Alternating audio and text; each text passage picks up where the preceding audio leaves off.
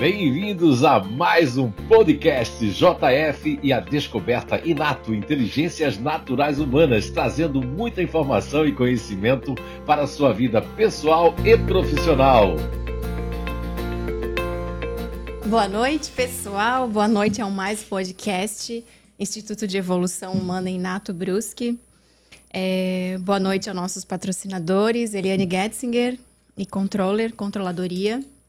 É, estamos muito felizes com, a, com o nosso é, convidado especial, Cleiton Delateia, gaúcho de Blumenau. né, David? É, Boa noite, David, também. Boa noite a todas as pessoas da internet e quem vão assistir a gente depois. Boa noite, pessoal, né? Sejam todos bem-vindos. Mais, mais um encontro, mais uma conversa hoje com o Cleiton, né? E o bacana é que a gente, como a gente combinou com vocês, a cada programa uma experiência diferente com um profissional ou com uma pessoa de uma área totalmente diferente da outra, né? E hoje a gente vai estar com o Cleiton, que é um designer, né? A gente vai descobrir se é um design gráfico, é um design é, style, se é o um design... O que, que é essa função? Então fala, fala um pouquinho para nós, Cleiton, assim... Quem é você, né? Olá. Um gaúcho, cadê o chimarrão? Era para estar com o chimarrão aqui, né? chimarrão ficou em Já casa. faltou o chimarrão. Olá, então boa noite a todos, né? Boa noite aí o David e a Grace, né? Obrigado pelo convite tá falando um pouquinho. Na verdade, sou designer de calçados, né? Sou de um.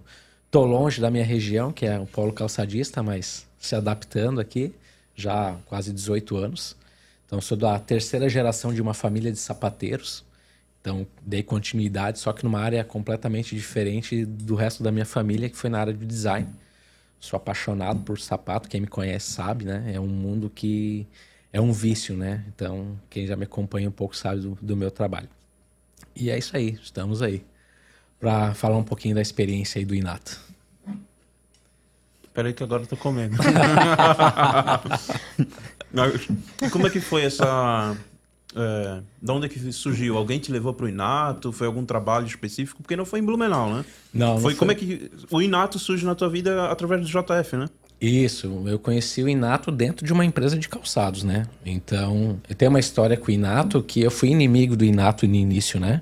Mais especificamente JF, né? Ah, a gente é, não, a gente não se deu bem logo Isso no é início. Pesado. Isso, a gente não se deu bem logo no início. É porque quando essa empresa eu trabalhava como diretor da área de desenvolvimento. E, e aí a empresa já tinha alguns consultores dentro da empresa, mas não na minha área. Sempre na área de, na área de produção, na área de, de vendas, tinha alguns consultores lá. E eu sempre tive uma aversão a consultor. Quando falava consultor, para mim chegava a me arrepiar, porque eu nunca gostei de consultor. Eu nunca tive experiências boas com consultores dentro de empresas. Porque consultor, para mim, da onde é que eu vim, ele roubava o tempo da gente e só usava o que a gente tinha para fazer uma coisa que a gente já sabia. Então eu tinha um certo preconceito com o consultor. Aí um belo dia, eu já estava lá um certo tempo nessa empresa. Surgiu o JF lá, né? Isso, aí eu vi um cara caminhando por dentro da empresa lá na área produtiva. Por acaso eu vi pelos vidros no andar de cima. E aí eu fui questionar o proprietário, um dos proprietários da empresa. Quem era esse cara que estava caminhando lá dentro da empresa? Quem é ah, esse consultor? é, aí, não, isso aí é um consultor que a gente está fechando uma parceria e tudo mais. Aí quando falou consultor, óbvio que já eu pensei, caraca, já lascou, né?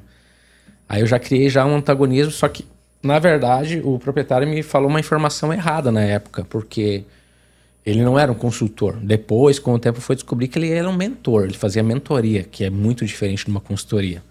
Mas enfim, para resumir a história, Aí, ah, agora vamos ter uma reunião aí com ele e tudo mais. Aí foi todos os diretores, gerentes das áreas. E eu já fui com a cara fechada, né? Ah, nós vamos começar um trabalho assim. Foi explicado como ia ser o trabalho, né? Eu, mas eu não escutei nada naquele momento, né? Eu só tava já assim. Eu disse: esse cara na minha área ele não vai entrar nem a pau.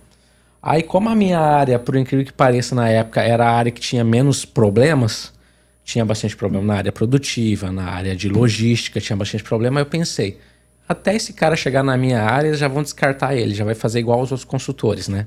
Então eu ganhei tempo, disse, não, começa por aqui que as áreas têm mais problema e deixa a minha de lado para me ganhar tempo. Eu não queria que ele entrasse na minha área. E aí foi, tivemos os cursos internos lá, tudo mais, aí eu fui, fui meio que obrigado aí, mas fui, então não absorvi nada naquele primeiro momento do que que era o inato. E só o antagonismo com ele. Aí teve um momento que a gente teve que fazer uma reunião que ele chamou cada diretor de cada área. E quando ele me chamou para conversar na sala, só eu e ele, eu meio que confrontei ele, né? Eu queria saber o que ele queria fazer. Mas ele, com toda a paciência do mundo, me escutou, tudo mais, foi tudo bem. Então, o que aconteceu? Então, continuamos o trabalho e ele lá fazendo o trabalho dele dentro da empresa, tudo mais. Eu tranquilo, porque na minha área ele não ia chegar. Eu falei pro dono, ó, na minha área não vai chegar nenhum consultor, não.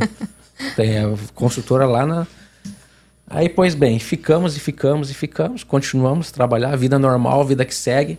Aí eu lembro que ele ia duas vezes por semana lá, começou duas vezes por semana. E tudo bem, tudo certo, mas quando ele passava, quando ele entrava numa porta, eu já desviava pela outra, né? Eu não quero nem papo, nem criar vínculo com nenhum consultor. Então foi bem radical, eu era bem radical nessa época. E o que, que aconteceu? Aí se passou três meses e nós tínhamos que fazer a cada diretor tinha que fazer da sua área, apresentar né, os resultados, o que que dá, todos aqueles dados, aquelas reuniões lá de, de números tudo mais. Fui, preparei minha reunião, tudo mais. E nessa reunião, quem estava? Estava o JF. e eu disse, poxa merda. Uma reunião de diretoria com o proprietário, o consultor já está aqui, tô, tô lascado, né? Comecei a apresentar os resultados da, da minha área tudo mais. E aí começaram a apresentar o resultado da área em que ele estava nesses 13 meses lá fazendo. E na época essa indústria tinha muito problema na área, como ela cresceu muito rápido, ela estava tendo muito problema na área produtiva, de qualidade. E era muito problema mesmo. Era num, a cada mesa era com uma carreta de produtos que voltava de devolução dos clientes. Então a empresa estava perdendo o mercado por problemas de qualidade e devolução de mercadoria. E o que, que aconteceu?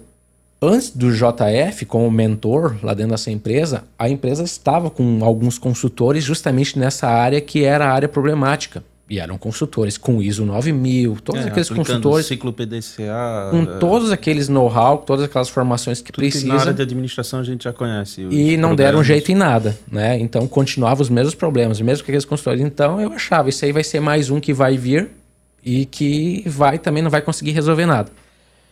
Quando foi para mostrar os resultados da área dessa área que ele estava lá, me surpreendeu e me chamou a atenção os resultados, porque tinha um déficit lá, um problema mensal, e era quase um milhão de reais que estava tendo, em média, de devolução, não era pouco. Então, era muito dinheiro que estava saindo pela, pela torneira naquela área. E em três meses, eles cessaram isso. Eles acabaram com isso. Aí surgiu uma curiosidade. Aí né? eu fiquei curioso. Poxa, em três meses os caras resolveram um problema que a empresa já está há um ano se arrastando. Né? Então eu fiquei muito curioso. Como que fizeram isso em três meses? Aí o que, que eu fui? Eu fui investigar o currículo do JF, né? Quero saber quem é esse cara. Fui no RH, fui. Vou pesquisar, mas quem é esse cara, né? Tinha outros consultores aqui com ISO, com um monte de coisa e não conseguiram fazer nada. Aí foi pesquisar o currículo dele. Ele não tinha ISO, não tinha nada disso. Mas como esse cara conseguiu fazer isso em tão pouco tempo? Em fechar essa torneira? Aí eu fui descobrir, fui nos líderes das áreas lá, comecei a sair da minha área e na área olhar. Não, ele só trocou essa pessoa aqui, só trocou aquela pessoa lá, remanejou essa aqui. Aí eu fui descobrir que tinha um trabalho lá que estava fazendo da pessoa certa no lugar certo disse, cara, pessoa certa no lugar certo, mas como que ele fez isso? Como que ele consegue em 13 meses, se a gente, às vezes, para montar uma equipe demora meio ano para começar a ver o resultado de uma equipe e, e tem que estar tá mudando um monte de gente. Aí eu só fiquei curioso, mas não fiquei a favor dele ainda, só fiquei curioso. Porque me chamou a atenção o resultado do trabalho. Isso que me chamou a atenção. E aí foi, e depois que isso era o primeiro ponto que a empresa tinha que atacar, essa área produtiva, problema de qualidade. E depois tinha a área comercial. Passou mais três meses. Aí foi para a área comercial, mais três meses. E eu lá na minha área, quietinho. Só que os meus números estavam piorando e os das outras áreas estavam melhorando. Na verdade, talvez os teus números estavam os mesmos, aqui o, do, o, era o feijão com arroz. Aí os outros estavam surpreendendo e eu pensei, caraca, tá acontecendo alguma coisa aí. Eu tô ficando pra trás. Mas eu não dei o braço a torcer, né? Aí foi para a área comercial. Aí a parte boa que eu gostei é que o JF não estava dentro da empresa, que ele vivia viajando com o proprietário, né, para a área comercial, tinha que estar tá fora. Essa parte eu gostei, né? Na época eu não queria ver ele, né? o que, que começou a acontecer? Cessaram um problema na área produtiva de qualidade. A empresa retomou o mercado, retomou confiança. E, e o que aconteceu? Em 60 dias, em alguns trabalhos na área comercial, uh, e isso era uma reclamação que nós tínhamos sempre, nós, nas áreas de desenvolvimento de produto, fazia uma coleção linda, maravilhosa, custo de mercado acertado, tudo certinho. E parecia que não tinha aquela alavanca de venda. Eu disse, mas como assim? Nós estamos tudo certo, tá tudo alinhado, a estratégia tá tudo certo. E a venda tinha venda, mas a gente sabia que podia ter mais potencial. E aí, mais três meses de trabalho. Aí esse não precisou nem apresentar os resultados, que em 60 dias já começou a ter um aumento de venda exponencial. Só que esse trabalho na rua. Aí, de novo, eu fiquei curioso. O que, que esse cara tá fazendo? Né? Porque a gente tinha que acompanhar os relatórios de venda, produto mais Esse vendido. trabalho comercial daí já foi ele Goiás, Nordeste. Era mais Isso. Nordeste, né? Isso, mais Tendo Nordeste. que ir acompanhar os Isso, representantes isso. que estavam lá fora, né? Todos, todos os, os estados, Norte, Nordeste, então, Sudeste, a região toda ali. todo o Sudeste, a região. Então, teve um estado que foi, eu lembro bem, foi a Bahia, que era para ser um dos, um dos pontos mais melhores de venda que os nossos concorrentes estavam tomando conta. E a gente, mas como? Se a gente tá tudo certinho, tá tudo certo. A gente sempre questionava isso, que foi a troca de um vendedor, a troca de um vendedor. E o que mais me chamou a atenção foi que, geralmente, quando a gente vai contratar, a gente quer alguém com experiência, alguém com know-how, que já tenha. E esse vendedor que foi colocado lá era um vendedor de calçado, mas ele era um vendedor da área de infantil, o que não tem nada a ver com a área de feminino, como era a nossa área. Uma- era um vendedor de, de produto infantil. É uma, uma coisa não tem nada a ver com a outra. E ele bateu o martelo, JF, não, tem que ser esse cara aqui. Tem que ser esse cara aqui.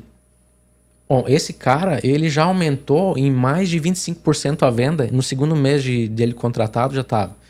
Aí ocorreu um outro problema. A empresa precisava aumentar a capacidade.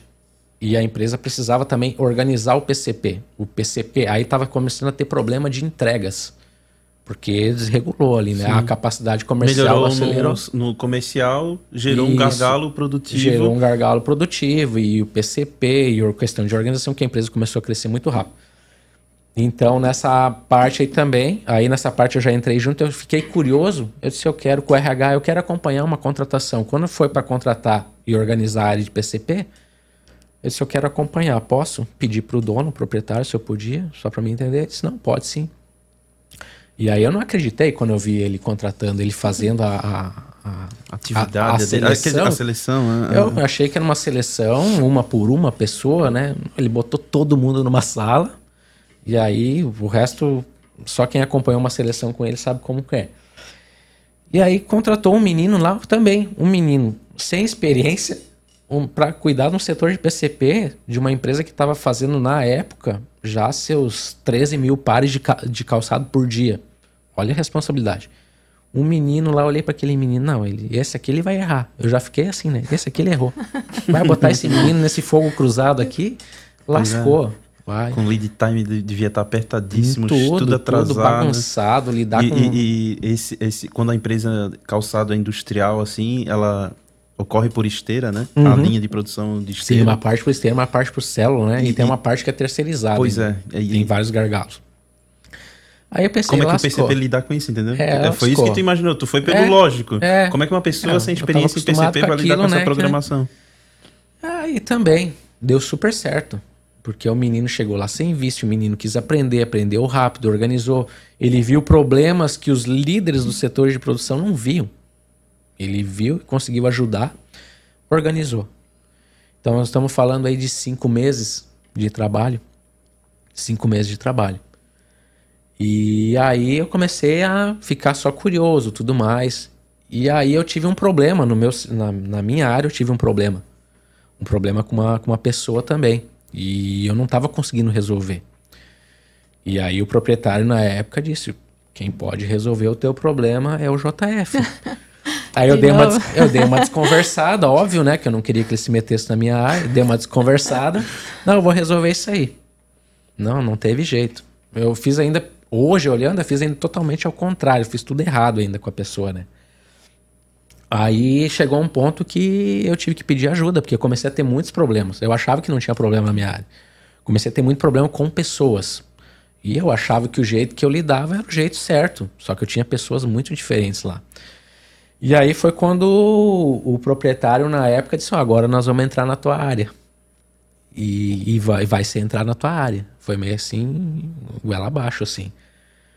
Aí, mas eu já estava mais maleável porque eu estava vendo o resultado. Eu disse, cara, vou ter que dar uma chance pro cara. E aí, numa reunião com o JF, aí o JF acho que pediu para fazer uma reunião só comigo, que eu estava meio redutivo. Daí eu lembro bem que eu disse assim pro JF: eu vou te dar uma chance. Tu tem 30 dias para resolver o problema na minha área. Bem assim, bem soberbo com ele. Sim. Ele na maior tranquilidade, tudo assim. Ele, Vamos resolver assim. Hoje vocês são amigos. Hoje nós somos amigos, tá? Mas demorou Algumas assim, viagenzinhas internacionais, já Isso. trabalho, depois a gente vai Mas explorar demorou assim, foram quase oito meses assim para eu dar uma abertura assim, e ele foi com a maior paciência do mundo lidando e tudo mais. E aí quando começamos a lá mexer na, na minha área, ele disse assim, não, não vou mexer nada aqui sem antes tu estudar o que eu tô falando e tu participar de cursos e tudo mais. Eu disse, eu quero que tu vá a Blumenau, quero que tu participe lá. E se eu tiver alguma coisa que eu fizer aqui diferente do que tu aprender lá, eu, eu abro mão da consultoria. Ele, se eu abro mão da consultoria, sai da empresa e sai da tua frente. Aqui. Que no Ele- caso era mentoria, né? É, uma mentoria no caso, né? Aí eu comecei a entender que realmente era uma mentoria. E aí tu ficou esse tempo São João Batista, Blumenau, né? É. Nossa, e, e, É. e cursos noturnos, né? Curso aulas, noturno. aulas eu tenho noturnas. 80 apostilas só do, do nível 1. Isso né? tu lembra o ano, 2010? Foi em 2008, 2009, 2008, né? foi. Isso É. foi uma época que tu fazia esse, esse translado São João Sim, Batista, sim. Blumenau, né? É, aí isso foi um outro detalhe que eu lembrei agora, que quando ele falou assim, tu tem que, como diretor, tu tem que ter a disponibilidade de pegar uma sexta-feira de tarde ou, um- ou tirar um dia da semana para fazer uma atualização, uma especialização, um curso fora, seja em outra cidade, outro estado. Aí eu olhei para ele assim, dá para ver realmente que tu não conhece o mundo do calçado, né? eu olhei para ele, tu nunca Meu trabalhou, Deus, né? tá digna. É. Tu conhece, né? Cara, por ele. tu, tu é louco, porque nós aqui no calçado é a coisa é dinâmica. A gente não tem muito tempo pra ir, cheio de problema aqui, cheio de coisa. Como é que eu vou deixar uma equipe aqui toda sozinha aqui? É porque tu não tem as pessoas certas pra deixar sozinha, pra te ter a disponibilidade de, se quiser ir pra São Paulo fazer uma especialização e ficar quatro dias fora, tu como diretor tem que fazer isso. E tu tem que trazer novidades, tem que trazer melhorias pra cá. Tu só vai trazer se tu sair do olho do furacão e ir pra lá. Mas tu tem que ter gente que te dê suporte aqui. A pessoa certa no lugar certo, ele falar.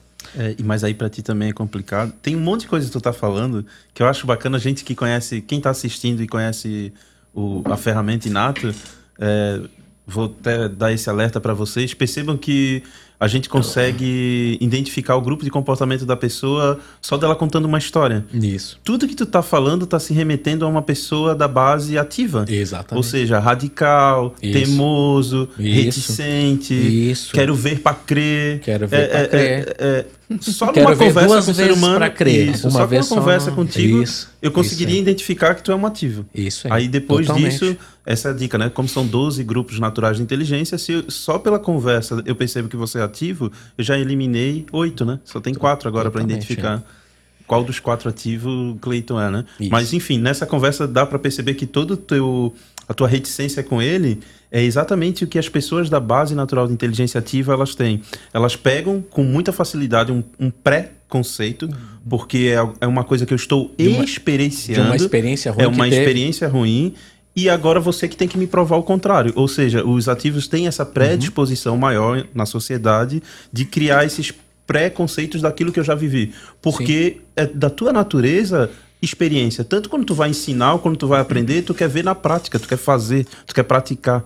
Então é interessante isso, porque até essa questão de também poder delegar para os subordinados, né? Isso, os não ativos, delegava, é, os não, ativos são os não. que mais têm problema com isso. Controle total. Isso. Então, vamos dizer assim, é, hoje, depois a gente vai chegar lá, né? É, em que patamar tu tá hoje, mas hoje você trabalhando dentro de uma empresa, se estivesse trabalhando, já dá para saber, e isso é que é legal, é que tu sabe disso, né? Que Sim. como uma pessoa da base natural ativa, a tua predisposição sempre vai ser de centralizar as tarefas em você mesmo, mesmo que a equipe seja competente. Porque é uma coisa que tu tem que trabalhar, né? Exatamente, sempre, sempre.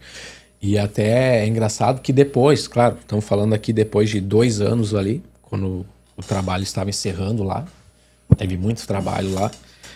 ah, eu fiquei sabendo que o, ele já estava tão bem lá dentro com os proprietários que se cogitou numa reunião a minha demissão por exatamente não estar tá dando essa abertura.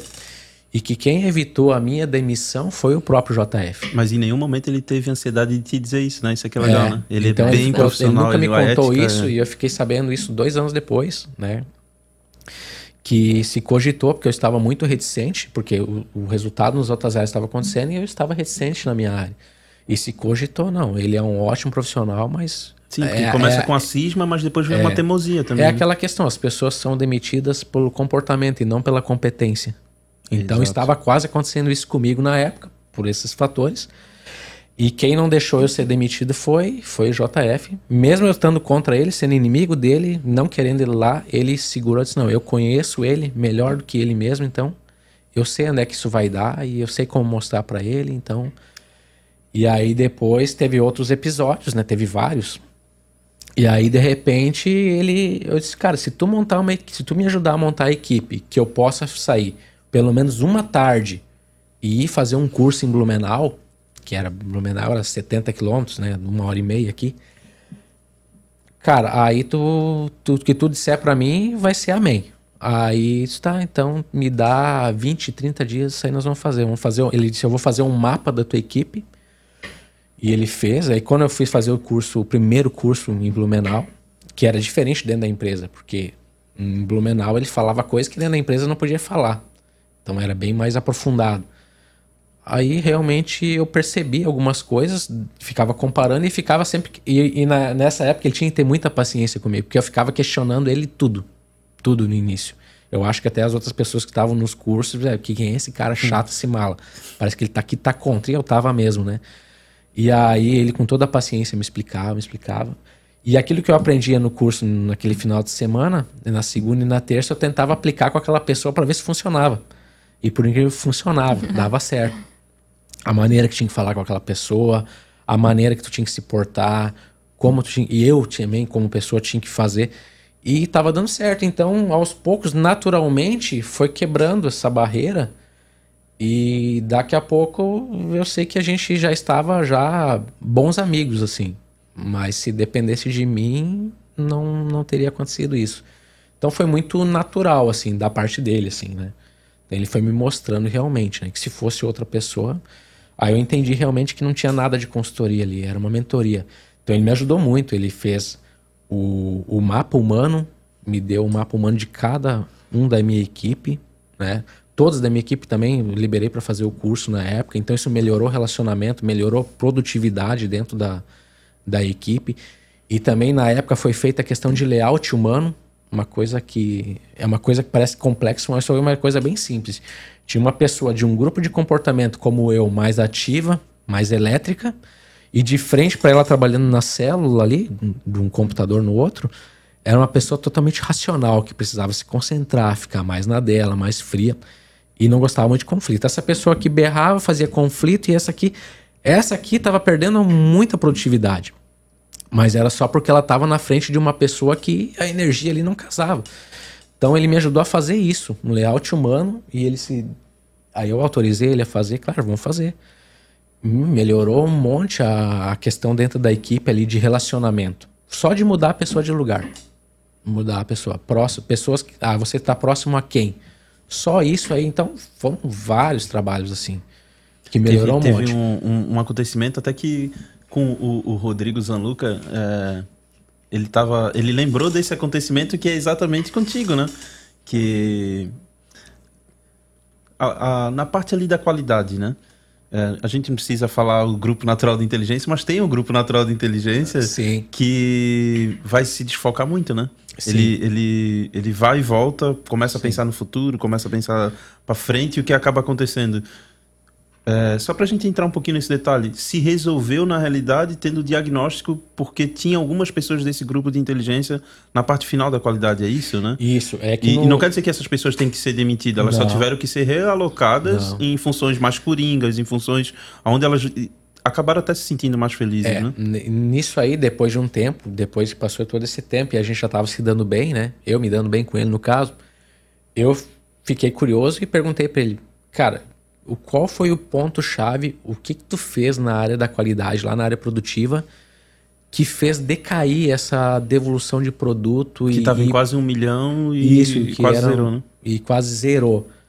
Ele disse, não, eu só troquei a, a pessoa final da inspeção. O último processo de inspeção lá na ponta da esteira, antes de entrar na expedição, tem uma pessoa que fica, que vem o par de sapato, que ela dá a inspeção final. Tem toda uma técnica, vira o sapato, olha, para ver todos os itens se tá tudo ok, o checklist do produto.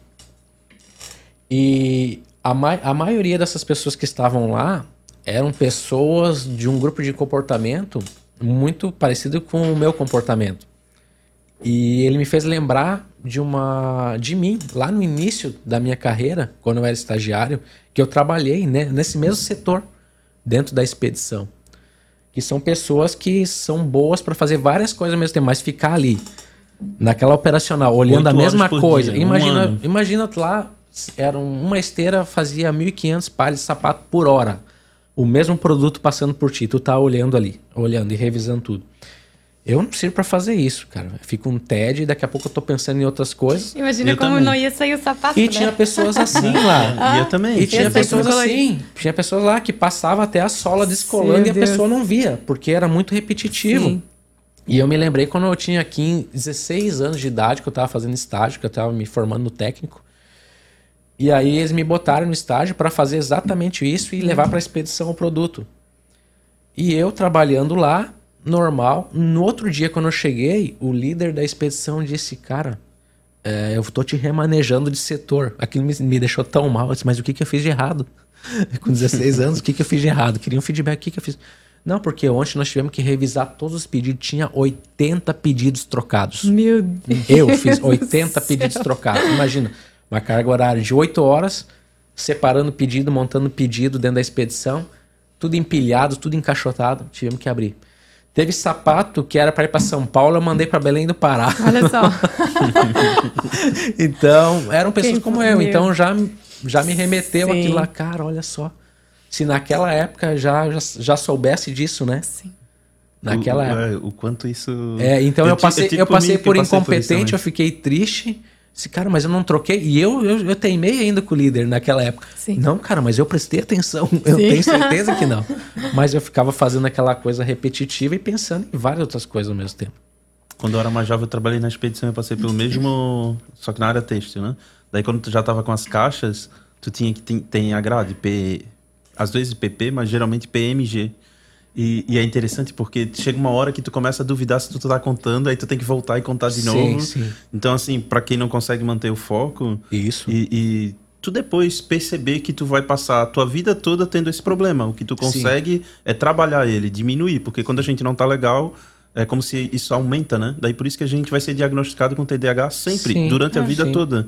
Porque Aí- vai depender em que momento nós estamos. Se a gente tá bem, Exato. isso é bem fraquinho. Exato. Mas quando a gente não tá legal, ansioso, estressado, pensando em problemas, isso fica num nível muito hard, né? É, e naquela época eu tava bem. Imagina se eu tivesse mal, né? Exatamente. É, é, que que tá querendo chegar. E aí, só que daí na sequência, quando ele falou isso, e eu já, já tava fazendo os cursos, entendendo por quê, eu questionei ele outra coisa, que eu era contra demitir, né? Eu fazia de tudo para não demitir naquela época, eu tinha isso, fazia de tudo para não demitir, né? Eu disse, não, a pessoa está aí daí, essas pessoas que estavam lá nesse processo foram todas demitidas. Ele disse, não, porque elas não servem para fazer aquilo. Ele disse, não, muito pelo contrário, essas pessoas foram aproveitadas, muito bem aproveitadas, porque aquelas pessoas lá, elas podem fazer duas, três coisas ao mesmo tempo, elas foram ser coringas, ser peças, eles fazer várias coisas ao mesmo tempo. Por exemplo, nas esteiras, lá tinha um processo que, assim, para alguém poder ir, por exemplo, ir no banheiro, tem que ter alguém para tomar o posto, porque a esteira não Porque a para. esteira não para. Então essa pessoa ela aprendia, a- sabia fazer todos os Três, processos. quatro funções. Ela ficava 15 minutos numa função, 15 na outra e estava feliz da vida, porque não Aí estava cobria entediado. hora, cobria almoço, cobria, cobria, almoço, cobria turno, cobria turno e a pessoa aprendia a férias, fazer várias fazia férias, né? E aí, Ah, um nossa. outro detalhe interessante, essa pessoa, ela ganhava mais por isso, porque Por saber mais funções. por saber mais função. Então a pessoa, além de Se ter animava saído- ainda. se animava ainda. Então, aí começou Eu imagino lá dentro da empresa, meu, que bom, meu, e esse, esse, Isso. o pessoal tudo feliz. Porque... Aí nunca mais teve essa confusão de sapato. Não, não teve. E assim, as- aí tinha pessoas lá tão chatas, tão cri-cri, que uma manchinha de cola elas botavam o sapato pro lado. Aí o- o- os líderes, os gerentes começaram a ter problema, porque começou a virar um monte de sapato fora das caixas no final da Mas que esteira. passaria. Tinha coisa que passaria, sim, né? Mas eras tão exigente que começou a ficar, aí começou a ter outros conflitos, né? E aí o que acabou acontecendo, o JF pegou a área da qualidade e deu para mim depois ainda. Mas deu para mim essa área. Não, o Cleito que vai cuidar dessa área. Tem que ser alguém neutro para cuidar. Aí começou a me encher de trabalho, mais trabalho, começou a dar as áreas para mim. Mas foi muito legal, isso foi uma experiência muito bacana que eu vi na prática assim como funcionava assim. Tem uma, um gancho ali de uma coisa que tu falou que eu quero pegar, porque é, vai fazer com quem com quem conhece vai perceber, mas para as pessoas que, estão que vão assistir posteriormente também, que estão assistindo agora, perceber o, o nível da onde vai a profundidade do conhecimento do Inato através do Sim. JF, né? Vou pegar um ganchozinho de uma coisa que tu falou ali, que foi quando ele contratou o cara lá na Bahia, lá, né? Que ele era de calçado infantil, não feminino. É um, é um outro nicho. É o, o produto é o mesmo, mas é um outro nicho de venda. Totalmente. E a forma de vender. Mas o que interessante só colocar aí nesse ponto que tu trouxe para nós, né? Que o trabalho que ele fez, porque um ou outro pode ficar curioso, o que que ele fez então? O que que ele viu naquele cara? É que é um trabalho que vai além do comportamento humano. É, lá no primeiro programa eu tinha dado um, um, um, insightzinho que a gente, em algum momento, quando a gente estivesse aqui com o JF, a gente vai explorar mais sobre essa questão da atmosfera, uhum. né? Por que eu tô tocando isso? Porque como eu sei de todas as pessoas hoje que tem no Inato, você é o que mais viajou, teve com ele uhum. internacionalmente, depois a gente vai chegar nesse uhum. ponto, em alguns outros países. É... Não, foi, foi. É, México, Estados Unidos, né? Tu teve com ele, né? México e Estados Unidos. É, foi dois países, né? Isso. Só que dentro dos Estados Unidos em lugares diferentes, isso, né? Isso. É, enfim, o que que ele, o que que ele faz muito trabalho é, internacional? Isso é uma palestra que eu lembro que de 2006 até 2012 era uma palestra comum o JF, eu acho que ele tem que voltar a ter essa palestra, esse tema, que o que ele viu ali é que qual é o diferencial desse nessa seleção, nesse, nesse ponto, nesse trabalho que ele fez, é perceber que aquela pessoa aquele vendedor daria certo porque ele está analisando a cidade, a região, Sim. o local que aquela pessoa vai trabalhar, qual o grupo de comportamento ou perfil da se ativo, racional, emocional uhum. combina mais e tem uma probabilidade, uma possibilidade de dar certo. Sim. Lembrando e reforçando que na seleção o que eu uma coisa que eu sempre acompanhei o JF falando, né? O que eu não posso prever é se o cara vai ter algum problema de ser saúde. o homem ou a mulher, né? Se vai ter um problema de saúde, eu não Isso. posso prever se ele vai Isso. ser traído e vai desistir de viver, eu não posso prever se na semana seguinte ele vai morrer, uhum. mas através do comportamento, do perfil dele, Sim. através da atmosfera, seja a pessoa que vai ser o chefe dele ou a cidade, o bairro, a região que ele vai trabalhar, Sim. entre esses candidatos que nós temos aqui, mesmo esse tendo não tendo experiência experiência ou às vezes tem a experiência que ele não ele não se utiliza disso como preferencial. É esse aqui que tem a probabilidade de ser Isso. na veia o mais certo e que vai dar é, certo. Uma coisa até que eu passei batido aqui, mas o importante foi que nesse estado aí na Bahia, antes deles contratarem e trocarem o vendedor, é, foi visitado os principais clientes da fábrica naquele estado, naquela região, naquele polo. Por quê? Ele queria saber quem eram os clientes que o vendedor ia lidar. Quem são? Como é que é o perfil desses clientes? Que as regiões, a atmosfera do local. Então ele juntou tudo isso para daí escolher a pessoa. Ah, os clientes eram apaixonados por esse vendedor. O grau de confiança que tinha, que ele, que ele conquistou, tudo mais. Então houve ali uma é, um encaixe realmente do vendedor combinar com os clientes, de saber como atender aqueles clientes, daqueles clientes gostar daquele vendedor também. E, e, eu acho Não. legal a gente falar sobre isso, porque às vezes o próprio JF tem dificuldade de explicar isso, às vezes. Sim. Que quando ele está fazendo uma contratação, ele não está olhando só o grupo de comportamento não, da pessoa. Tá. Quem, o setor que essa pessoa trabalha, as cinco, seis pessoas que tem lá, quais Com são os grupos de comportamento dela? Qual é a atmosfera dessa empresa, uhum. do dono dessa empresa? Então, assim, uhum. é, só para deixar claro, e, e isso ele faz com quem essa pessoa velocidade impressionante. Às né? vezes eu já vi seleção com ele que às vezes a pessoa era mais ah. A gente fica nesse negócio, pô, mas não tinha que ser um ativo? Por que ele escolheu é. um racional? É Aí... isso. Isso. Aí algumas seleções, depois comecei a participar das seleções com ele, pra minha área, né, também. E aí eu tinha uma hora assim que eu disse pra ele, poxa, mas ele perguntava assim: escolhe duas pessoas que tu gostou. Geralmente não eram as pessoas que. eram as pessoas certas para trabalhar. No início foi assim, ele fazia já para me treinar. E aí chegou um momento que eu disse assim pra ele, cara, teve uma seleção que eu lembro que teve uma pessoa assim que era para ser uma estilista. Era para ser uma estilista. A gente foi pro Rio Grande do Sul, alugou um hotel, anunciou e fomos fazer a contratação dessa estilista. E aí apareceu várias, né? Várias pessoas assim, anunciamos na faculdade lá, tudo mais. E aí apareceu uma menina lá, mas a menina era assim, de currículo era espetacular, de experiência, tudo mais. Eu contrataria ela com certeza. E aí quando foi para contratar, que ele disse a pessoa que ele sempre daria dava assim, tem A, B e C.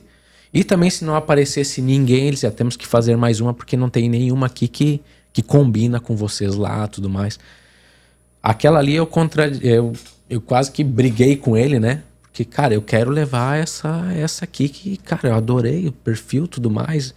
Se não, mas não adianta. Ela é competente, ela é tudo isso aqui, mas não vai combinar com a equipe que tá lá. Ela não vai combinar com a equipe que tá lá. O que que aconteceu? Eu teimei, mas eu quero ela. A equipe que se adapte, eu falei assim pra ele. É, pela tua visão da adaptabilidade. A equipe. Ó, isso é questão de ponto de vista. A equipe eu se adapte. vivo por adaptação. Então por que Isso. minha equipe não pode se adaptar? Exatamente. Mas- E aí, como bem inteligente que ele é, ele cedeu. Tudo bem, é tu que escolhe, tu que é o, né, o diretor da. Isso é mentoria, né? Deixar É, claro, né? isso. Isso, é mentoria, Isso, né? Ele a tava fazendo mentoria não é ele mentoria. ele tava erra para aprender, então. Então tu vai errar para aprender. E aconteceu isso. Aconteceu que deu três meses e ah, começou a ter conflito. Aí eu vi que a pessoa trabalhando não era aquilo que eu achava que era. Realmente não teve essa simbiose com a equipe e tudo mais. E deu três meses. Aí o que, que aconteceu? Eu disse- cheguei pra ele e disse, cara, realmente tu tava, tu tinha certo, tava certo. Eu não ganhava uma, né? Tava certo, né? Aí, então tá. Aí ele super, olha só, ah, contata lá, vamos contatar a menina, que era o plano B.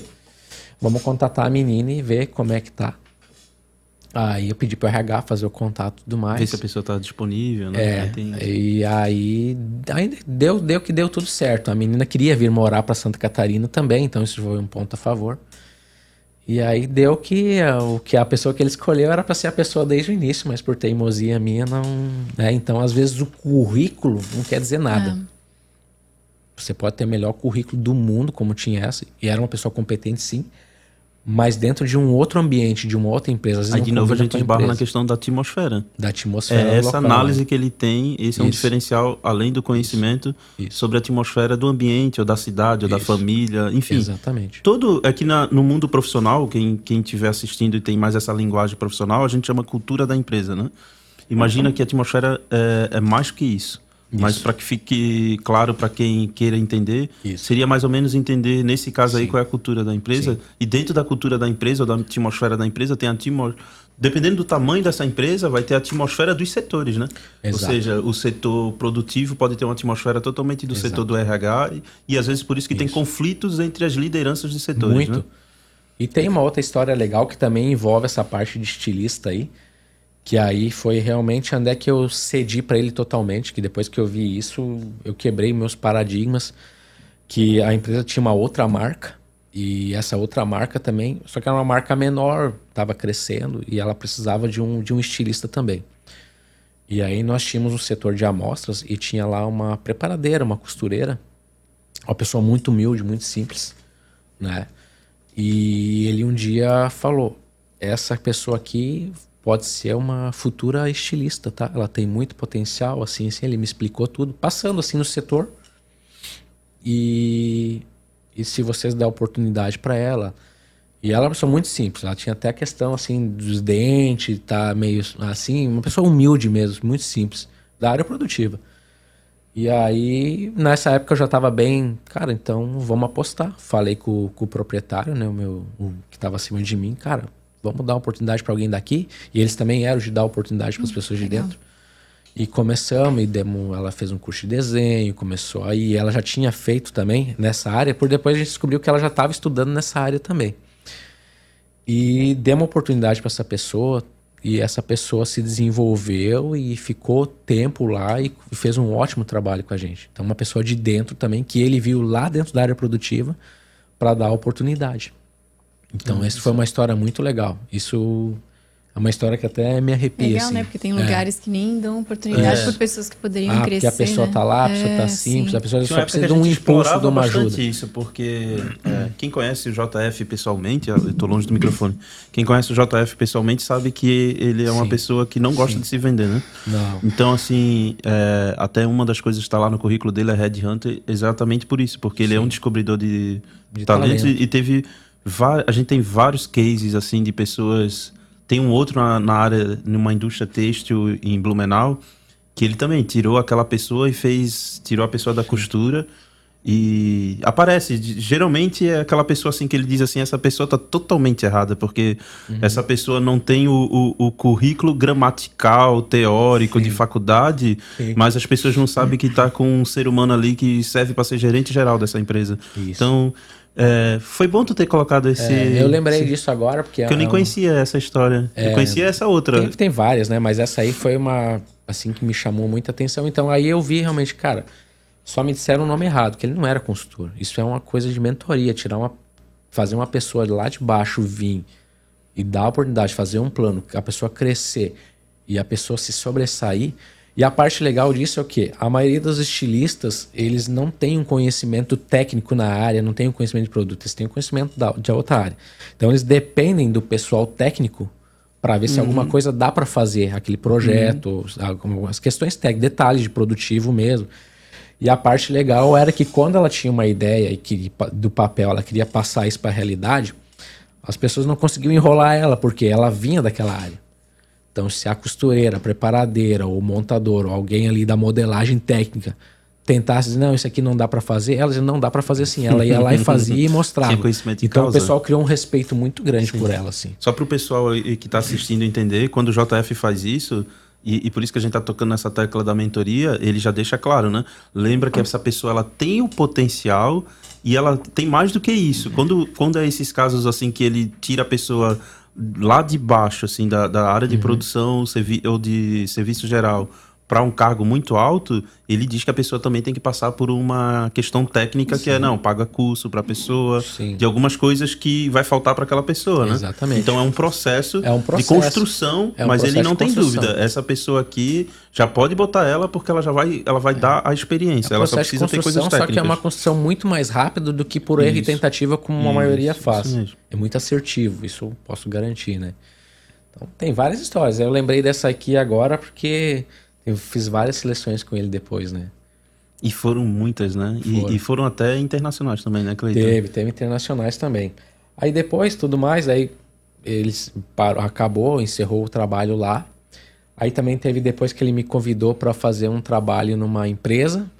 Eu disse para ele, cara, eu queria saber, isso é também uma história legal. Eu queria saber porque a, Imagina, eu venho numa terceira geração de família de sapateiro. Eu vivi no meio do sapato, eu cresci no meio da indústria do sapato. Com nove anos eu já ia com meu tio pra dentro de uma fábrica de sapato. Eu não conhecia outro mundo a não ser o do sapato. Então tu conheceu o Curtume? Curtume tudo, isso que aí. É a preparação do couro, isso é muito tudo. antes do sapato, tá? Olha muito. Curtume, tudo, tudo, São João tudo. Batista ficou conhecido, Sim. mas no Rio Grande do Sul mais ainda, é, que o curtume então, é quando você ainda tá com couro então, do cara, boi, né? Eu com nove anos de idade, eu carregava saco de sapato de costura que meus pais tinham uma. Aqui você chama de facção. Uhum. Meu, meu pai tinha isso, eu ajudava. Ele ia de carro, eu ia nos lugares mais perto, eu ia com a minha bicicleta e botava o saco aqui e levava. Então, cheirava cola desde criança já, né? Meu Deus. E aí chegou uma época que eu disse, cara, queria saber, será que é só no sapato que é assim que tem esses problemas? Que problema todo mundo tem? E fiquei curioso. E eu deixei escapar isso uma vez para ele e depois de anos a gente se reencontrou ali, alguns anos. E ele me convidou para fazer um trabalho de, de processo. Ele disse, cara, tu é muito bom para fazer processo, organizar, planejar. Aí ele disse, tu quer fazer um trabalho dentro de uma empresa, numa indústria, não tem nada a ver com sapato? Aí eu ia dizer que não, mas ele disse que sim, que eu ia ter que ir. Aí fui com ele e tudo mais, e foi uma experiência assim fantástica que eu tive fora do sapato. E eu vi que realmente o sapato é para louco mesmo. Porque as pessoas acham que na área delas tem problema. Todo mundo acha que tem problema nessa área. Eu acho que cada um devia sair da sua área e conhecer outra área. E conhecer uma outra área, né? Porque é. eu acho que abre a cabeça da gente, assim. E ele me ajudou nessa parte também. Sou muito grato nisso. Hoje eu trabalho muito mais leve com flexibilidade na minha área por causa disso. Tenho um certo, uma certa leveza para trabalhar. Eu nunca me via trabalhando fora de uma indústria. uh, num home, home office. Hoje eu trabalho num home office e me sinto super bem, super leve. Mas aí esse, essa chegada do home office, vamos lá, vamos por partes. Isso vem, isso vem pós-pandemia ali, pós que tu teve que dar isso, uma, uma, isso. uma reinventada no Cleito, vamos dizer assim. Isso, é que pandemia ali foi uma coisa que para mim, e eu acho que para a maioria das pessoas ativas como eu, foi um impacto muito grande, porque a gente achou que estava bem, aquele uhum. controle, não poder sair, não poder fazer suas coisas. Imagina eu como ativo ficar preso dentro de casa. Para nós racionais já é, é, é, é, nossa, é o deleite. Para um racional, o co-work, porque isso nunca existiu. Isso deveria é, já ter existido cara, há muito tempo. Não poder ir para a fábrica, não poder trabalhar, não poder sair, não poder pegar a bicicleta, não poder correr sem usar uma máscara, aquela, aquela coisa. Então isso foi o ativo, a gente até aguentou, eu até aguentei, mas quando acabou a pandemia foi quando estourou tudo. Eu tive muito problema. Eu, cara, eu não me reconhecia mais. Começou, isso foi, parece que como botar um sapo numa frigideira com água esquentando aos poucos.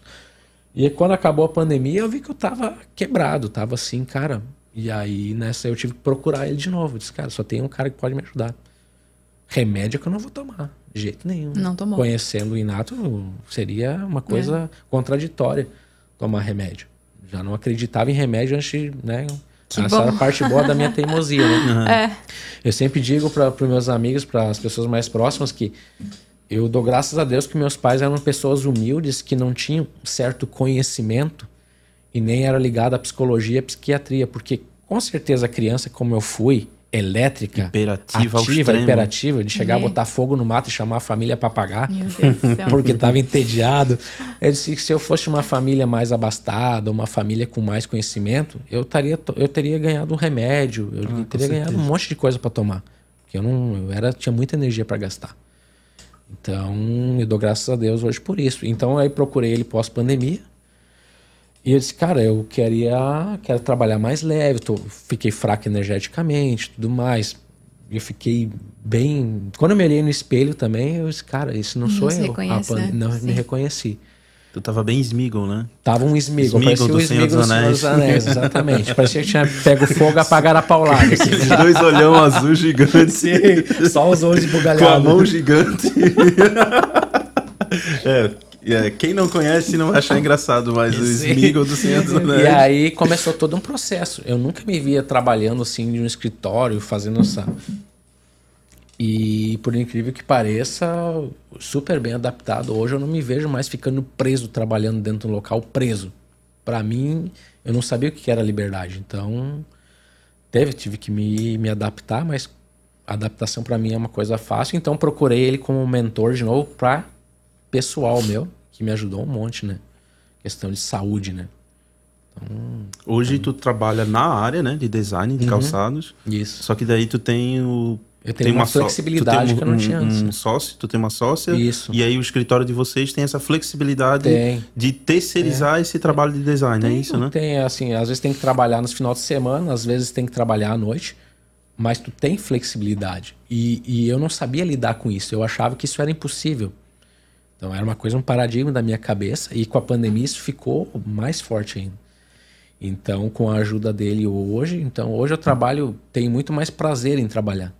Então, hoje para mim trabalhar no final de semana às vezes não é nem problema. É até, cara, eu sei que na segunda de manhã eu tenho a flexibilidade se eu quiser ir num lugar, tudo mais. é uma café, questão de né? disciplina, Passear, né? é uma questão de disciplina. Posso cuidar melhor de mim, tudo mais. Sim. Então, isso também foi um paradigma que ele me ajudou um pós-pandemia uhum. muito. Se não fosse ele, estaria biruta, cara. É. Aí veio esse novo, essa nova caminhada.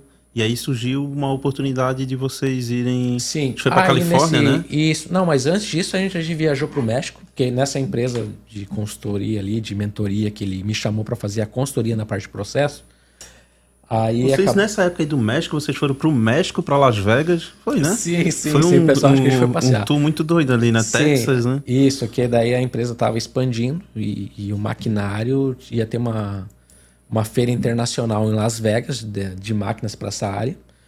E a diretoria nos convidou para ir junto e estava cuidando dessa parte também de, de ampliação para ver o maquinário lá e também surgiu a oportunidade de ver esse maquinário no México, porque o México tinha um maquinário que era mais barato na época também. Exatamente por causa de, de, tortilha, coisas é, assim. É, era na área alimentícia, fazer tortilhas, né? Era uma máquina. Era que uma o México automação. é o país no mundo. Isso. Aí fomos, fomos pro México Aí fomos juntos, lá conhecer a empresa, conhecer tudo mais. Aí... E o bacana é ver os grupos de comportamento nos lugares de Exatamente, foi uma né? experiência legal porque assim. Eu...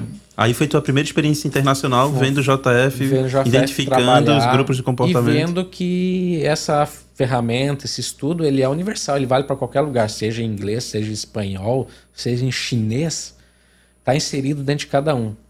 Então eu vi alguns Claytons parecidos comigo no México, só, só mudava a cabeça, tinha cabelo, algumas coisas assim. e vi também uns americanos lá. E aí eu me identifiquei também porque tem um lugar dos Estados Unidos que eu, que eu adoro. Aí ele me explicou a questão das atmosferas, que o JF é um trabalho que ele faz.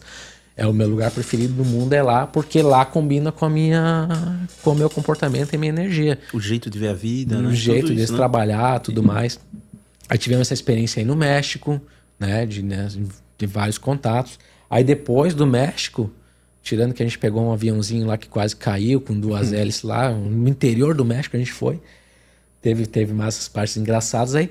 A gente foi para Las Vegas na maior feira mundial dessa área. Então lá Las Vegas também a gente teve muita experiência lá. Eu vi muita coisa lá com o JF pude experienciar nos Estados Unidos e conversando em inglês, os comportamentos também dá para identificar os comportamentos. Então foi muito legal. Essa parte foi muito legal. Mas aí foi bem profissional mesmo, né? Então foi todo um trabalho profissional. Então ali eu achei legal que foi assim que eu vi, cara, isso é, é uma coisa tá tão natural. Não, não no, tá. No Vale do Itajaí. Não, não, tá não é uma coisa que vale para todo mundo, assim. E ele me mostrava na prática, né? Falando em inglês ou em espanhol. Mostrava na prática. Fala assim, assim, assim com essa pessoa. Tipo lá no hotel, nós queríamos uma regalia, alguma coisa. Ah, é um grupo de comportamento tal. Era só falar do jeito certo, conseguia a coisa do jeito que precisava. Né? Então foi muito legal essa parte aí, mas foi profissional. Aí teve agora, recente, o ano passado. Mas peraí, antes de tudo chegar, sabe o que, que eu esqueci? A gente se empolgou. Eu nem dois. falei boa noite, É, também. isso, Grace, desculpa. Mas pode terminar não, mas, a tua conclusão. Não, é, não mas a, o que eu, eu, interrompi ele, eu vou voltar ali. Era justamente para tu dar o boa noite. Ah, mas podia continuar. Primeiro, então, vamos falar da excelentíssima Lohane do Clayton. a Bruna Maia. A, deixa eu ver aqui. Célia Maia, não sei se é tua. Célia, sogrona. É. Célia Maia, Bruna Maia, melhor podcast. A Flávia Ribeiro, boa noite a vocês todas. Sabrina Goss, abraços pro Clayton. A Lohane Maia, botando um coraçãozinho para você. Padrão. Uh, Bruna Maia de novo, menino de sucesso. A Ingrid Silvano, boa noite. Lohane, inato é o melhor conhecimento que podemos adquirir para a vida. Top. Legal. Então, boa Obrigada, noite, gente. Boa, boa noite. noite vocês, boa noite quem for assistir posteriormente. Mas aí, recentemente, agora, finalzinho de 2022, né? Sim, o ano passado. É, aí eu tava fazendo ali, procurei o JF para fazer uma, umas terapia de alinhamento energético ali, para dar uma equilibrada mente e corpo. Eu disse, ó, oh, tô com um projeto assim e tal e tal.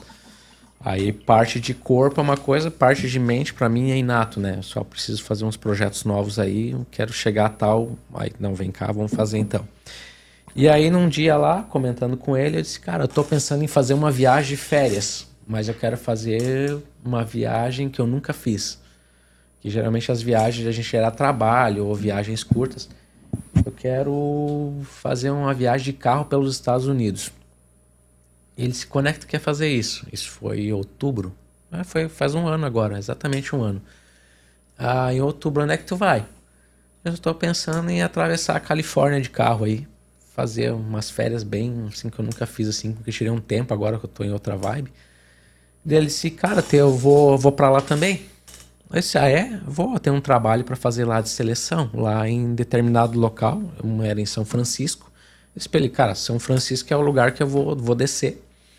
E depois eu vou pegar um carro, e aí era mais para perto de Santa Mônica, o outro trabalho dele. Aí ele ia de avião, eu disse, não, cara, então, peraí, eu vou fazer o roteiro. E você ter Uber? Eu vou fazer isso, eu vou fazer o... Vamos junto então, eu vou fazer... O meu roteiro vai passar por esses locais aí, eu vou montar o roteiro e eu alugo um carro, cara, e de São Francisco tu vai comigo então. Porque só me diz o dia que tu tem que estar tá lá, que eu monto o roteiro aqui, eu vou estar tá de carro, não vou alugar, não vou fazer hotel, só vou ter hotel em São Francisco E o resto eu vou ir conforme eu for cidade que eu achar legal, vou parando, vou fazer uma viagem assim. Vai durar uns 22 dias, 24 dias, acho que deu uma viagem. É uma viagem de férias mesmo. Daí, cara, vai junto comigo, aproveita aí o roteiro. Ele disse: Não, não vou quero atrapalhar o teu roteiro, não sei o quê. Já, já fiz. Daí eu fiz, fiz todo o roteiro, montei para casar as datas que ele precisava. São Francisco, daí eu fiz para estar no mesmo dia que ele precisava lá. Disse, Cara, claro que eu quero estar junto para ver essa seleção em inglês, né? Quero participar. E aí, a gente desceu em São Francisco. Aí teve lá, eu participei da seleção lá em inglês, foi muito legal. Foi muito legal para essa empresa que ele foi. Que é para uma área comercial também. Uma né? área comercial, toda em inglês, né? Toda em inglês a seleção, né? Então, é como se estivesse no Brasil, fazendo em português. As reações dos grupos de comportamento iguais, as mesmas. As pessoas impressionadas, mas como, como que ele sabe disso? Como que ele, né? As pessoas ficando felizes no final. Mesmo as pessoas que... A parte legal da seleção, do Inato, JF, é que mesmo que a pessoa não é a selecionada, as pessoas saem felizes dali. Esse é o ponto mais é, Eu acho muito né? legal isso. Então participei de tudo. Assim, e todo mundo disse a mesma coisa, nunca participei de nada, nada parecido, né? Exato. E aí fomos lá e foi muito legal. Foi, foi uma experiência assim, nunca tinha visto uma seleção em outra língua. Aí prova que a, a ferramenta, o conhecimento, ele é mundial. Não importa se você está na Alemanha, está na China falando em alemão, as pessoas têm sim o seu grupo de comportamento ali, têm o seu, suas, a, a sua natureza. Aí fizemos lá, essas foram duas em São Francisco, foram duas sim, do São Francisco, foi muito legal. Aí teve uma lá que faltou algumas pessoas, daí, mas foi com quatro pessoas só, que era para uma área mais de um nível mais alto, assim, pessoas de alto nível, assim. E as pessoas, assim, ficaram assim, ó, de boca aberta. Né? Pessoas com, com graduações a nível americano, faculdades, universidades, assim. Eu dei uma olhada no currículo, assim. Um know-how alto, assim, né? Um know-how alto, assim, para ser superintendente, assim, de uma, de uma região. E foi muito legal. E Aí foi... vê que legal, que contraponto, né? Contraste, né? Na, aqui com o, o Rodrigo Zanluca, a gente falando do, do JF fazendo, aplicando o mesmo conhecimento aqui no Vale do Rio Tijucas, em Canelinha, numa olaria com pessoas analfabetas e semi-analfabetas. Ou seja, é um conhecimento que está aberto ao ser humano, não interessa. É, não importa qual grau de social, escolaridade. grau de escolaridade, nada. Uma pessoa simples, humilde, uma área produtiva, virar uma estilista. Hum. É, já, já, já nasce com ela, já está dentro dela é, ali, a habilidade. Né? Já, vem... já, é inato, por isso que o nome é inato, inato né? né? Já é inato, já é inato né? na pessoa isso, né? né? Então, às vezes, as pessoas estão infelizes no seu trabalho, estão sentindo aquele vazio, tem algo que não me preenche. É porque as pessoas falam em propósito. Mas às vezes não, não é o propósito. As pessoas estão preocupadas hoje em dia em achar o propósito. É, não... não... é o propósito, é o meio que tu tá inserido, tu tá fazendo aquilo é. que tu gosta. Tu tá, será que. Ah, eu gosto de fazer, mas tu tem habilidade para fazer é. aquilo? Tu tem facilidade para fazer aquilo? É, né? verdade. É Ou tu tá querendo fazer algo que para agradar alguém, para agradar alguém da família, alguém disse que tem que fazer isso. Isso é bacana que tu falou de três pontos de vista diferentes, sim, né? Isso. É, alguém pode estar infeliz, no meu caso, ou pessoas parecidas comigo, porque parece que eu não sei, eu tô uhum. com, daqui a pouco eu tô com 40 anos, mas eu acho que eu sou bom para tudo. Ou eu me arrependi é. porque eu não fiz aquilo. É. Então vai ter os racionais Isso. vão geralmente ter essa ideia de que nunca tá completo. Exato. Que, e quem é ativo Pode ser por teimosia, por radicalidade. Uhum. Foi bem legal que tu falou agora dos é. três. E é. quem é emocional vai ser geralmente para agradar alguém. Isso. Vai ter uma teimosia, mas é uma teimosia do agradar. Isso. De não, de não é, ceder, né? Um, um, certo orgulho de tipo assim, não, eu, eu não, isso aqui não é para mim. Eu tô fazendo é. porque minha amiga quer, ou porque minha irmã quer, Sim. ou porque minha família quer, mas não é o que eu quero. É. Já nós que somos racionais e ativos, a gente já não tem tanto esse a gente vai por um tempo porque a família quer, mas logo, logo a gente tem a independência. Os emocionais já tem mais problema com isso. É, e assim, desapego. As pessoas às vezes acham, ah, mas eu já trabalho há, sei lá, há 15, 20 anos, me formei nessa área. O que, que eu vou fazer agora? Eu vou mudar de área? Cara, procura o inato que tem certeza que vai te achar a área certa para ti. E eu já vi isso também em seleção. Em seleção. Por quê? Tendo uma mentoria de que a pessoa. Isso. Né? Numa seleção, isso, eu já vi isso boa, também. Já vi isso também numa seleção. A pessoa chegou lá, a pessoa tinha uma formação, uma ótima formação, tinha tudo, um currículo muito legal. E a pessoa veio para uma seleção de uma área completamente diferente da dela. Por quê? Porque ela já tinha tentado emprego em vários locais na área dela, não estava conseguindo. Então ela já estava indo para outras áreas. Eu, eu, preciso trabalhar, eu preciso fazer alguma coisa. Esse foi o, o depoimento dessa pessoa falando. Né, eu, aí nós perguntamos, mas por que, que tu é dessa área, tem essa formação?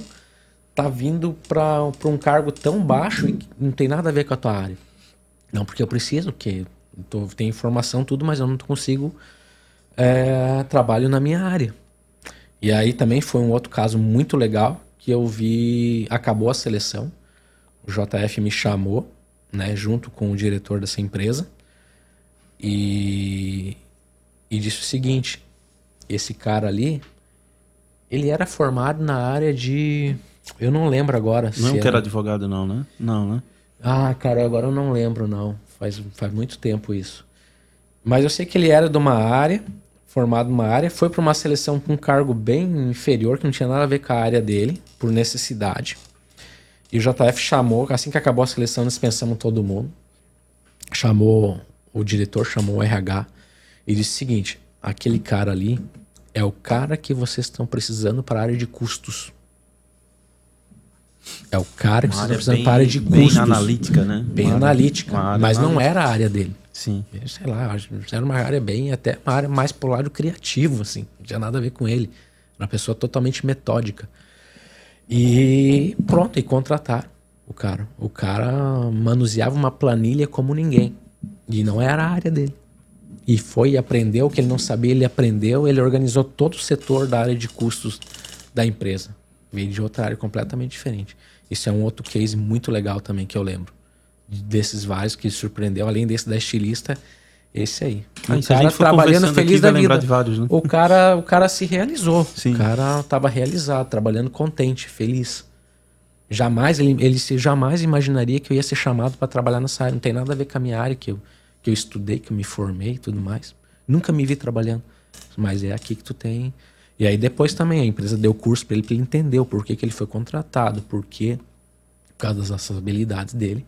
Então tem N, N cases, mas tem os cases que são assim, fora e, da curva. E, é, esses são. É. Tem, o, o que é mais corriqueiro e normal é na seleção você já saber que para uma outra área da empresa já tem uma ou duas pessoas uhum. ali e aí Isso dá, acontecia muito. É, dá 15, 20 dias, não precisa muito. nem fazer a seleção. A pessoa que a gente precisa estava lá naquela seleção. O mais engraçado era que depois, né, alguns dias depois, tu chamava a pessoa para dizer para ela que ela não ia ser contratada, né? Mas que tinha uma oportunidade em outra área, que era a área tal. E a pessoa ficava assim, mas como assim? Eu nunca trabalhei nessa área. mas tu vai aprender. É. Esse que era o mais legal, era as pessoas ficavam assim de queixo caído, assim. Mas como assim? Isso é a primeira vez que me chamam para trabalhar numa área. Primeiro que eu não fui chamado para trabalhar na vaga que eu fui, fui chamado para trabalhar numa outra área que não tem nada a ver com a minha área. E, e a pessoa se encontrou, se realizou. E se desafiou também, né? E se desafiou. A pessoa, que, a pessoa né? se reviveu, a pessoa se reacendeu, né? Nossa. Então tem vários é. cases. Aí São Francisco teve isso, daí eu disse para ele, cara, tira uns dias aí, Aí descemos a costa de São Francisco ali, já ganhei um parceiro também, não viajei sozinho de carro, né? E aí fizemos ali e fizemos mais aqui para baixo, que já é mais próximo do México ali, então tem muito, se fala muito espanhol. Então teve um momento ali na seleção ali próximo a Santa Mônica que o JF tem que falar um pouco de inglês, um pouco de espanhol, que tem muito mexicano lá, né? Então, mas fluiu assim naturalmente assim. Ali fluiu uma maravilha assim. Foi muito legal, assim. E na parte interessante agora que eu lembrei, que eu sei que tu acabou vivenciando nessas, é, principalmente naquelas etapas da, das indústrias, é, até quando é a parte chata da demissão, que é diferente também, né? Algumas demissões, assim, que é uma, é uma coisa... É, a gente não explorou isso ainda, mas para as pessoas entenderem que o JF, no, lá no início, há uns 20 anos atrás, ele era muito contratado assim por algumas empresas, grandes indústrias, porque ninguém tinha coragem de demitir alguém de um cargo é, muito alto. Né? Demitir né? é desgastante, né? É. é desgastante. E, e, e, com o Inato você aprende até uma maneira de fazer isso. Sim. de uma maneira mais. Branda e que a pessoa sai de bem, sai de boa e a pessoa entende o porquê. Porque está sendo sincero com a pessoa. E a pessoa já entendeu todo o processo. Todo, quase todo mundo tem esse questionamento, né? Mas por que eu estou sendo demitido? Isso. Mesmo quando a pessoa está agindo errado, a gente tem que lembrar que a pessoa ela está dentro de uma defensiva onde uhum. ela não consegue perceber que ela, ela nem Sim. consegue se admitir que está agindo errado. E, e, uma coisa eu acho que tu experienciou na prática foi ver até a, o astral das pessoas mudando, né? De maneira positiva, assim, é, né? Isso, na verdade, nessa, nessa fase que teve esse processo meu de liderança ali, eram duas deficiências minhas. Era a demissão, como demitir, e a questão de dar o feedback, dar o retorno para as pessoas. Eu realmente, eu sempre gostei de receber feedback, de ganhar retorno pelo trabalho, mas eu tinha muita dificuldade e esquecia de dar esse feedback para as pessoas da minha equipe. Então isso era uma deficiência que eu tinha e também na, nessa mentoria ele me ajudou um monte que o Inato ele tem essa parte de como dar o feedback para cada pessoa, de cada grupo de comportamento e de uma maneira correta e ser assertiva. Então, isso foi um. Ele fez virar um hábito nessa mentoria comigo, como dar o feedback, e isso faz uma diferença enorme, porque você dá um feedback para uma pessoa, você acha que está fazendo certo, mas aquela pessoa às vezes não está entendendo e nem motivou a pessoa, uhum. aquele tipo de feedback, porque cada pessoa entende de um jeito. Então, o Inato é o único lugar que consegue dar o feedback certo para cada pessoa do seu jeito. Mesmo que não seja o seu jeito, você, como líder também eu tive que aprender que não era o jeito que eu achava. Que tinha você que tinha dar. que adaptar Isso. o que tu tinha vê como adaptar. certo e com aquelas dicas, porque também se isso. tu tem e não usa, não vai adiantar de nada, né? Exatamente. Mas é interessante isso porque é, é certo que assim, a gente sabe que é, Existem vários setores e tal, mas falando um pouco como a gente está numa, é, numa região industrial, é, a gente sabe que seja na área calçadista, alimentícia, até na área têxtil, que era onde eu tenho mais experiência na área têxtil, nessa parte de PCP, uma coisa que a gente percebe é que é um déficit muito grande da lider, por parte da liderança por estar tá sempre na correria. Uhum. Porque assim, uma coisa é você é, quando você está dentro de uma empresa que ela já está formada, que ela já tem os setores formados, a gente acha que não tem problema e tem. Quando tem os setores formados, tem muita é, implicância entre setores. É mais uhum. comum isso. Tipo, o, o gestor do, da produção não se dá bem com o comercial, Sim. que não se dá bem com o financeiro.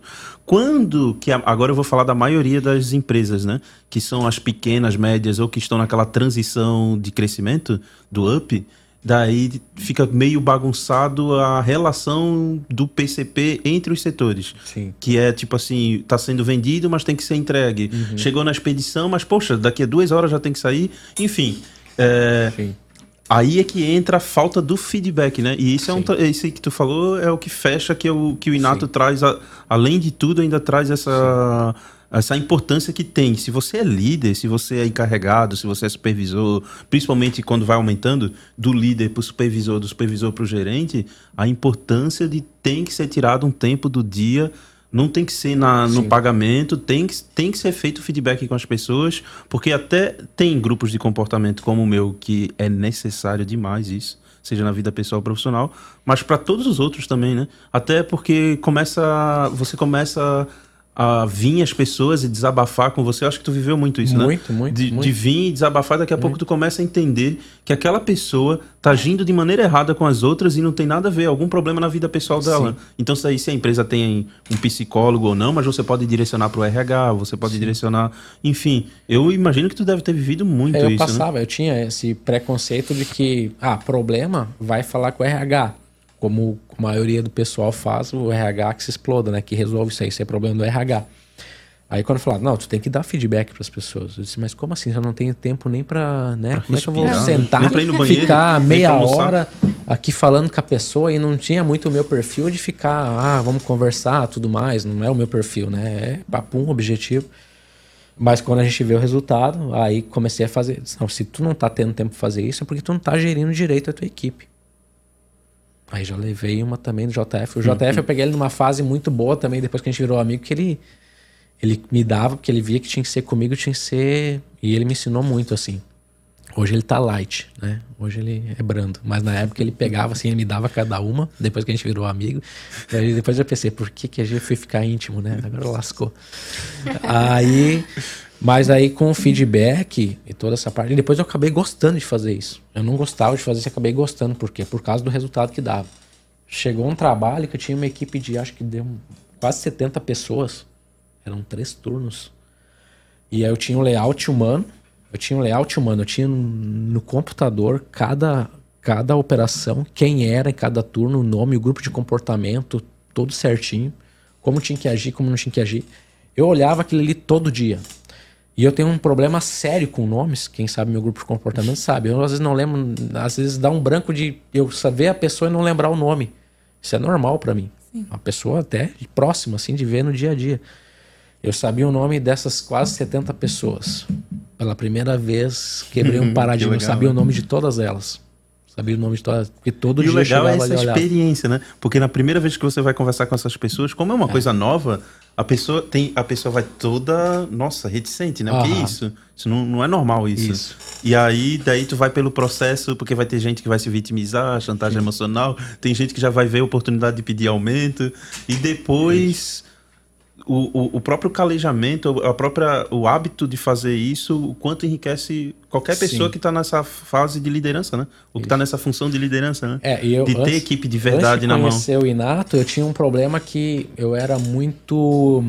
Eu criava muito vínculo com os liderados. É isso que eu quero. É, é eu criava muito vínculo. Muita e, intimidade, né? E, e, pode ter vínculo, só que na hora de, de separar o profissional e tu ter que fazer a coisa certa, Tu tem que saber que tem que fazer aquilo.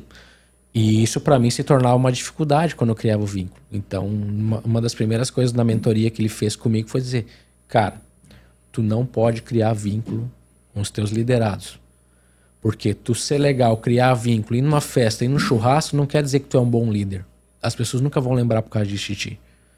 Então ele já me deu essa assim. Esse cara, já que tá tão assertivo, e daí eu já estava, estava bem maleável, né? já tinha me maleado bem. Esse cara, eu vou fazer esse teste e vou aceitar isso. Porque ninguém tá dizendo que tem que ser prepotente, arrogante não, e distante. Nenhum. Não é isso. E aí, é ética profissional. E aí eu fiz isso e comecei a fazer, começou a melhorar. Eu também estava mais leve com isso, né? De trabalhar corretamente com as pessoas. E quando eu saí dessa empresa, a parte legal é que, cara, Ninguém vai, porque eu era um cara fechado, só tratava ali dos assuntos que precisava. Então eu tenho pessoas dessa empresa até hoje aqui no meu contato que elas me ligam. A parte mais gratificante disso é elas me ligar assim, ou mandar respeito, mensagem de final de é, ano. Pelo respeito que foi criado. Pelo respeito. E no momento eu tive intimidade com elas. Só que no momento de agir, agiu com justiça, agiu da maneira certa, agiu da maneira que a pessoa gostaria de ser tratada.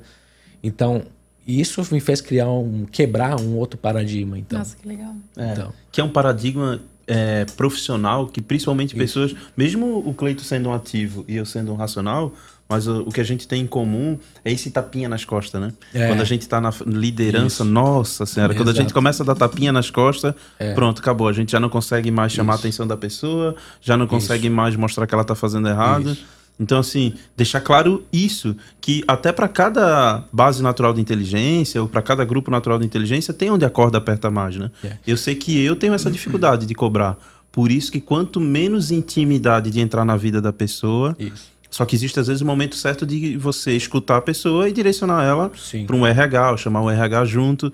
Mas eu acho importante isso, porque é difícil, na nossa teimosia, a gente admitir que a gente erra profissionalmente Sim. com essa, esse tapinha nas costas. Eu uso o tapinha nas costas, porque o JF tinha uma época que falava muito, porque eu entendi o que ele quer dizer. É mais do que só o tapinha nas costas, de fazer o carinho na pessoa. Sim. Mas existe um limite entre a atenção que você tem que dar para o teu colaborador, Isso. subordinado, colega de trabalho, e o limite de quando você, você é de um grupo de comportamento que vai saber cobrar a pessoa depois.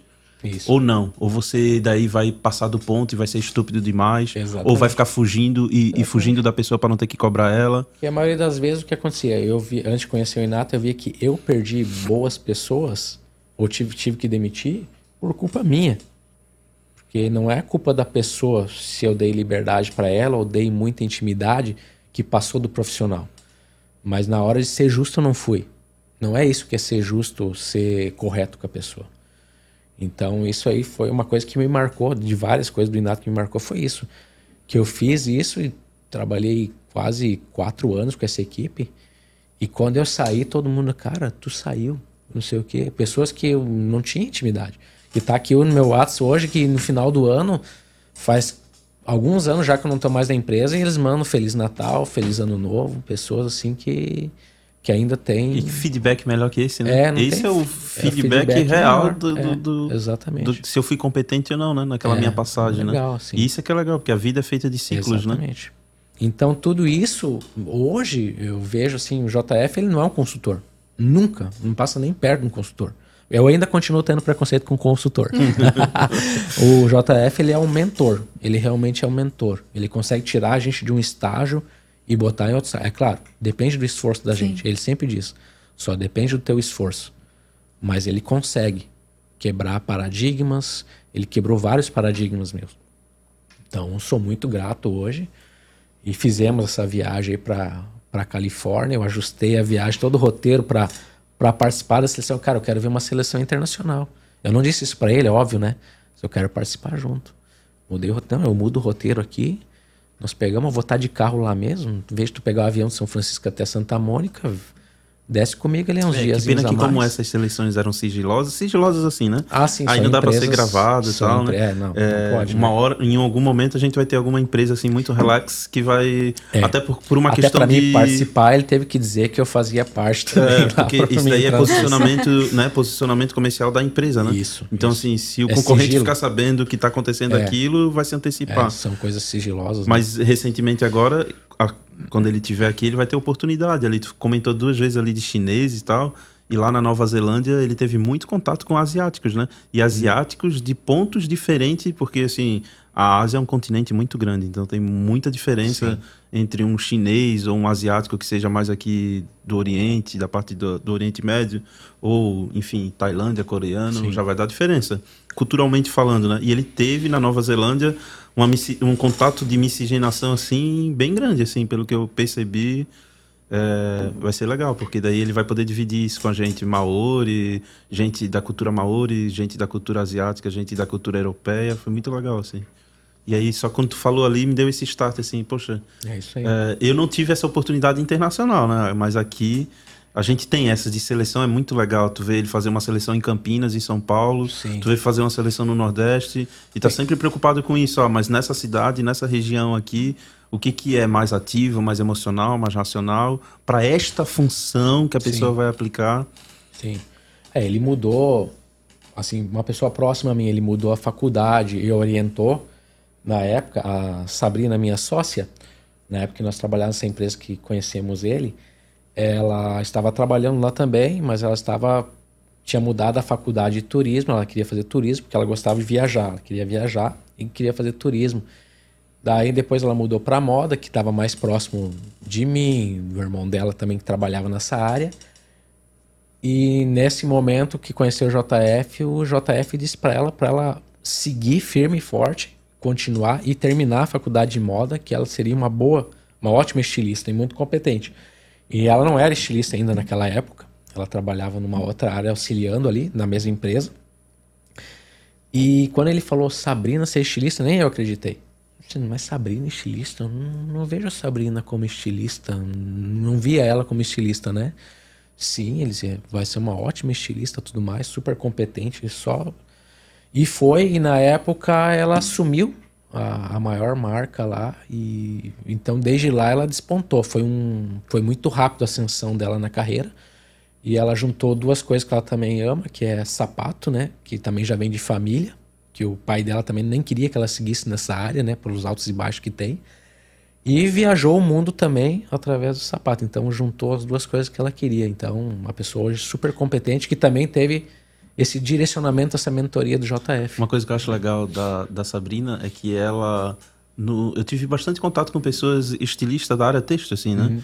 É, essa parte de desenvolvimento, e, é- e- e é interessante porque ela conseguiu conquistar uma coisa que todo, é o sonho de todo estilista, principalmente aqui, porque tem, tem estilista e tem a pessoa que é supervisora de desenvolvimento, porque a função estilista na carteira é uma função que vai dar um, uma remuneração muito alta, né? Uhum. Então as empresas aqui da nossa região às vezes não vai dar essa função para a pessoa, uhum. de fato, porque senão vai ter que pagar por isso, né? Uhum. Mas é, só um comentário assim que eu sempre achei legal da, da, da, Sabrina, porque ela conquistou uma coisa que qualquer pessoa que é da área de estilismo ou de desenvolvimento de produto sonha, poder viajar o mundo. Isso Itália, aí. Paris. Aí várias vezes Estados Unidos. É. Nossa, esse é o sonho de qualquer pessoa que está nessa sim. área de desenvolvimento. Então foi uma pessoa que também teve essa participação e eu não enxergava ela, não enxergava ela, porque também na, foi logo no início, então não tinha essa visão. Esse não pode e foi muito legal assim. Essa também é uma história bem mais próxima de mim e foi legal. Ela ama o que faz. E é como a gente disse, você tem, não é a questão do propósito, é se encontrar naquilo que está fazendo. É. E né? foi através dessas pessoas que ele foi mudando assim, ó, foi isso eu acompanhei um pouquinho assim. O JF foi mudando a faculdade de uma pessoa aqui, ou uma, uma pessoa que não é nem questão de faculdade mudou a função de outra ali uhum. e tal. As próprias pessoas foi dando um feedback para ele que isso, pessoal, há 10, 12 anos atrás ou mais. E aí foi surgindo a ideia de que tipo assim, cara, tem que ser formado um programa. Tem que ser criado um programa. Tu já, já mudou a área de atuação de tantas pessoas com tanto de, de, forma tão assertiva. Aí que entra até o papel da Sandra Item, que a gente já está conversando, negociando com a Sandra Item para ela estar tá aqui. Agora, final de ano é bem complicado para ela, mas ela vai estar aqui com a gente e ela vai poder explorar mais ainda esse, essa, essa conversa sobre esse programa, porque foi através de alguns feedbacks da própria Sandra, pelo conhecimento na área de gestão de RH que ela tinha, de que ah, existe tanto programinha vocacional e que às vezes acerta, às vezes não acerta, e, e a assertividade é tão grande é, do feedback. Uhum. Tem, tem um caso que o JF, a pessoa era advogada, estava extremamente desanimada. E a pessoa não precisou deixar de ser advogada, ela só mudou a área de, atu de atuação. Tu conhece Sim, esse, né, conhece esse cara. Essa história tu conhece até melhor que eu. Então, assim, é, só para para relatar que foi através da, de Sabrina, do Ricardo, tem várias pessoas assim, várias pessoas que ele foi mudando a área de atuação. De peça, reposição de peça no corte, ele acabou com o problema todo. Então, conheci várias pessoas aí também de outras áreas fazendo trabalho em áreas que não tinha nada a ver com a vida delas e, e solucionando problemas. Então, o inato tem essa capacidade de não é porque tu é de uma área que tu não vai conseguir Pode solucionar. Mudar, né? O inato o JF consegue dar com essa mentoria um direcionamento para ti. Bacana esse daí. É muito legal. É, é, interessante. Tem muitas histórias, vai aparecendo aqui, vai, vou Sim, lembrando vai, delas. Né? Nós vamos longe, né? Pena que agora a gente não tem mais tempo, né? É. é... Travou um pouquinho tu aqui, quer mas deixa eu ver. Fazer a, a grande pergunta por Cleiton? É, agora tem que achar a pergunta aqui.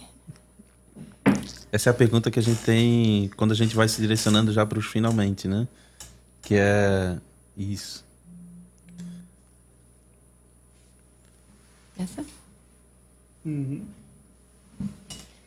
Ah, você... ah e, o que, e o que transformou, né? É que eu esqueci de colocar ali, né? Ah, tá. É, se, se, você indicaria o inato, o porquê e, e a transformação na, na, vida dele? Isso. Isso?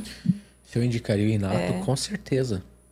Para quem está aí se perguntando agora o que, que é o inato, o que, que eles estão falando, o que, que eles estão falando, cara, paga para ver. É. Vai lá, procura inato, faz lá são vários módulos. Faz um módulo Quebrar inicial. Quebrar os paradigmas, como tu falasse, né? Quebrar os paradigmas. As Vai lá, né? faz. Paga para ver. É. O inato ele é tão natural, é tão né, diferenciado que a gente, eu tenho até dificuldade de explicar. É difícil, né? É difícil de explicar. É, é, é chega ser, é tão é. fácil que é difícil explicar. É. é. tão simples. Só que a gente tem que se desvencilhar de alguns paradigmas, de algumas coisas que a gente leu, de algum outro conhecimento. Não quer dizer que o outro conhecimento não vai servir. Mas o inato ele pode ser usado como base para qualquer conhecimento. Se você botar o inato embaixo, qualquer coisa, qualquer livro que você lê, a partir do momento que você fizer o inato e conhecer o inato, qualquer coisa que você lê, qualquer análise que você fizer, qualquer livro, você sempre vai usar o inato como base de fundo, vai mudar a tua visão sobre as coisas. Eu indicaria, óbvio. O que, que ele mudou a minha vida? Eu posso dizer, desde que eu conheço o inato, eu já, já virei vários Claytons. Eu não sou mais o Cleiton que conheceu o inato lá no início. Isso faz o quê? 18 anos, falou? Faz 2008, faz né? 12, 12 anos, é, 14 é, já. 2018 dá 10, é, dá mais. Dá uns... Já, já vai fazer tudo isso. Então eu posso dizer que eu tive várias transformações. E é um momento que Ai, a pandemia tudo mais, um pouco... Quando eu me afastei do inato, é, foi um momento que eu tive que me reaproximar para me redescobrir de novo. Pandemia, aquela coisa toda ali. Então eu posso dizer que as pessoas que já não me veem há alguns anos, as pessoas já nem me conhecem mais. Eu não sou mais a mesma pessoa de 2010, não sou mais a mesma pessoa de 2014, não sou mais a mesma pessoa de 2018, não sou mais a mesma pessoa de 2020 e sou uma nova pessoa agora. Muito diferente. Então é uma metamorfose constante. O Inato consegue fazer essa metamorfose na gente. E a gente tem. Isso é legal porque a gente tem esse depoimento de pessoas que fizeram há oito anos e fala assim: ah, agora nossa, não é só porque o método de, do, de ensino vai, vai, vai evoluindo, vai Evolui, melhorando. Evolui. A gente não está preso que nem o nosso método de ensino não, da nossa não, educação no Brasil, não. que é o mesmo há sei quantos anos. O, o, JF ele proporciona isso de o, o, o, conteúdo é o mesmo, sem que, sempre preocupado em facilitar o, que a pessoa saia entendendo. Porque quando a gente fala de algo que é comportamento humano, é extremamente complexo. Sim. Mas é, é legal isso, porque eu já tinha escutado esses feedbacks em, em sala de aula das pessoas falando que, tipo, agora eu tô numa outra. É, até eu não tava. Que o que aconteceu contigo? Na primeira vez que tu fez, tu já ficou meio assim, reticente. Sim. Numa segunda vez que tu fez. E, e, lógico, para ti foi melhor, foi mais fácil porque tu tava vendo na prática. Que aquilo na que prática. tu tava Exatamente, contra, quanto mais contra tu tava ficando, só é. tava sendo ruim para ti. Ruim para mim. Então, assim, isso é legal porque tem grupo de comportamento que faz uma vez e consegue carregar um conhecimento por 10, Sim. 15 anos, e é lógico que tudo precisa de manutenção. Mas tem algumas pessoas que não, que a gente precisa de uma certa manutenção em tudo na nossa vida. Sim. Uma manutenção com uma conexão, seja com Deus ou com a, com a natureza, uma conexão com a gente mesmo, porque a gente muda de opinião como se muda de roupa. Pessoas Isso. que têm essa predisposição de, de ver a vida de maneira mais plural para qualquer coisa que faça bem na vida dela, ela precisa de uma manutenção maior. É, eu acho que o inato, ele, se você tiver algum bloqueio, ou você acha que tem bloqueios, às vezes você acha que não tem bloqueio, você, você tem. O lugar certo para você tirar o bloqueio é no inato. Eu mesmo, depois da pandemia ali, tive vários bloqueios, me desbloqueou. Tinha coisa que eu tinha vontade de fazer desde a minha adolescência, mas eu nunca fiz por um bloqueio que eu tinha e consegui fazer agora, recentemente, o ano passado que eu tive conseguir fazer sem medo, assim. Fiz várias coisas. Então, com certeza indicaria. Nossa, não tem. E pegando um gancho ali do que tu falou, é, a resposta, a explicação para isso que eu vou dar agora seriam várias, mas eu vou pegar uma para o pessoal que está assistindo que tenha, porque tem muita gente que tem problema com a oratória, né? Uhum. Tem algumas pessoas que se fosse para estar tá aqui no teu lugar estaria desesperada, teria, teria passado mal e tal, né? E só pegando um gancho de uma coisa que tu falou, que o inato não vem substituir, ele vem potencializar os outros conhecimentos. Por isso que é, é, isso é bacana. Você começa a perceber, eu vou pegar um recorte, um exemplo disso. Uma pessoa que ela é mais introspecta ou que ela tem é, uma, uma inabilidade, uma naturalmente ela é uma pessoa que ela tem, além da introspecção, ela, ela se coloca num, numa inadequação. Pessoas que têm essa inadequação... É, vai ser vendido por aí, mundo afora. Não, é só tu fazer um curso de oratória, é só tu fazer um curso disso, aquilo. E aí, por quê? Tem pessoas que. O que, que essas pessoas vão achar? Poxa, então eu não presto para nada, eu não nasci, porque isso. vai aumentar esse tipo de sentimento Sim. dentro. O que o Inato vem mostrar é exatamente isso. Que nem tudo que funciona para você e para mim é exatamente. obrigado a funcionar para Grace, exatamente. é obrigado a funcionar para o Adriano. Só que eu vou fazer um Você pode melhorar, mas deixar da insegurança e inadequação. Vou fazer um parênteses todo mundo agora já fala isso, né? Você não é igual ao outro, você não consegue fazer as mesmas coisas que os outros, mas você faz outras coisas. Mas só tem um lugar que sabe o que, que são essas coisas. É o Inato. Nenhum outro lugar. E olha que antes de conhecer o Inato, eu fiz vários cursos nessa área comportamental. Tem coisas boas? Tem. É como você falou, nada vem para substituir mas é muito padronizado. O Inato não padroniza. Querendo colocar todo mundo dentro de uma mesma igual, caixa. Né? Uma caixa. Então o Inato não, não é. faz isso, não coloca a gente dentro de uma caixa. E se você só vai entender isso quando você fizer o nível 4 do Inato. Aí você vai estar tá entrando num nível que você já vai estar tá enxergando. Então demorei também para ver isso porque é um aprofundamento. É um conhecimento, você tem que estar tá buscando, vivenciando. Se você pagar para ver, vai ver. Eu sempre digo que o Inato, ele é simples na maneira como ele é apresentado. Mas sim, por trás do conhecimento, ele é muito complexo. Eu sempre brincava, e agora eu vou entregar a minha idade, quem é do tempo do MS-DOS, né? O computador, né? Vai ter umas 30 pessoas que nem vai saber o que É, é isso. vai, nasceu com MS-DOS. É MS-DOS a gente tinha que digitar ali, era uma tela preta. MS-DOS um é antes do Windows, é uma antes tela do preta. Windows, né? É linguagem de programação. Exatamente, tem o É MS-DOS um ali. Depois programador. veio o Windows, era uma tela bonita, fácil, clicava num ícone, era bem mais fácil manusear. O inato, o conhecimento, ele é aquele MS-DOS complexo. Mas o JF conseguiu traduzir isso de uma maneira que ficou muito simples. É como se tu estivesse olhando para o Windows. Quando você está no curso, você está olhando para uma tela bonita, tudo organizadinho. É o Windows, mas por trás do Windows está lá o MS-DOS escondido lá, que é muito complexo, é matemático. É, É, exatamente. é isso que eu resumo o inato. É, isso. Nossa, hoje tivemos uma aula aqui, né? É uma Eu fiquei E se- assim, olha. Se depender de nós dois, isso vai longe ainda. né? Vai, vai, tava Daqui a pouco a aqui, gente vai nossa, estar falando tava... besteira Vai. aqui, coisas que não podem ser. Aí a gente tem que fazer um happy hour. né? Eu tava aqui, olha. Eu Então, quer fazer o encerramento, Grace? Obrigado, pessoal. Muito obrigado aí pela presença tinha mais uns boa noites aqui, É. não sei se, né? A presença noite online geral, de né? todos, né? É, que. E quem tá aqui também, né? É. Vendo, né? E a gente só quer te agradecer por ter aceitado o convite. Eu que agradeço. Com bastante carinho e respeito à sua pessoa. Nossa, eu fiquei muito feliz. Não sabia que tinha tanta tanta coisa legal hoje para escutar, assim, fiquei bem admirada, assim, fiquei muito feliz mesmo.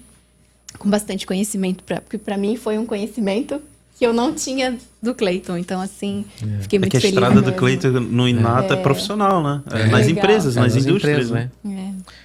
E só agradecer de novo, agradecer o pessoal da internet, né? E o pessoal que vai assistir depois. E eu só queria agradecer os meninos aqui da Seven Set, que a Milton, principalmente, né? Ah, e também a para ela não ficar brava comigo, a Jaqueline, que é a esposa dele, né? Eles que só um boa noite ali, que agora eu sei quem é. Não fica, né? Só pra gente ficar, né?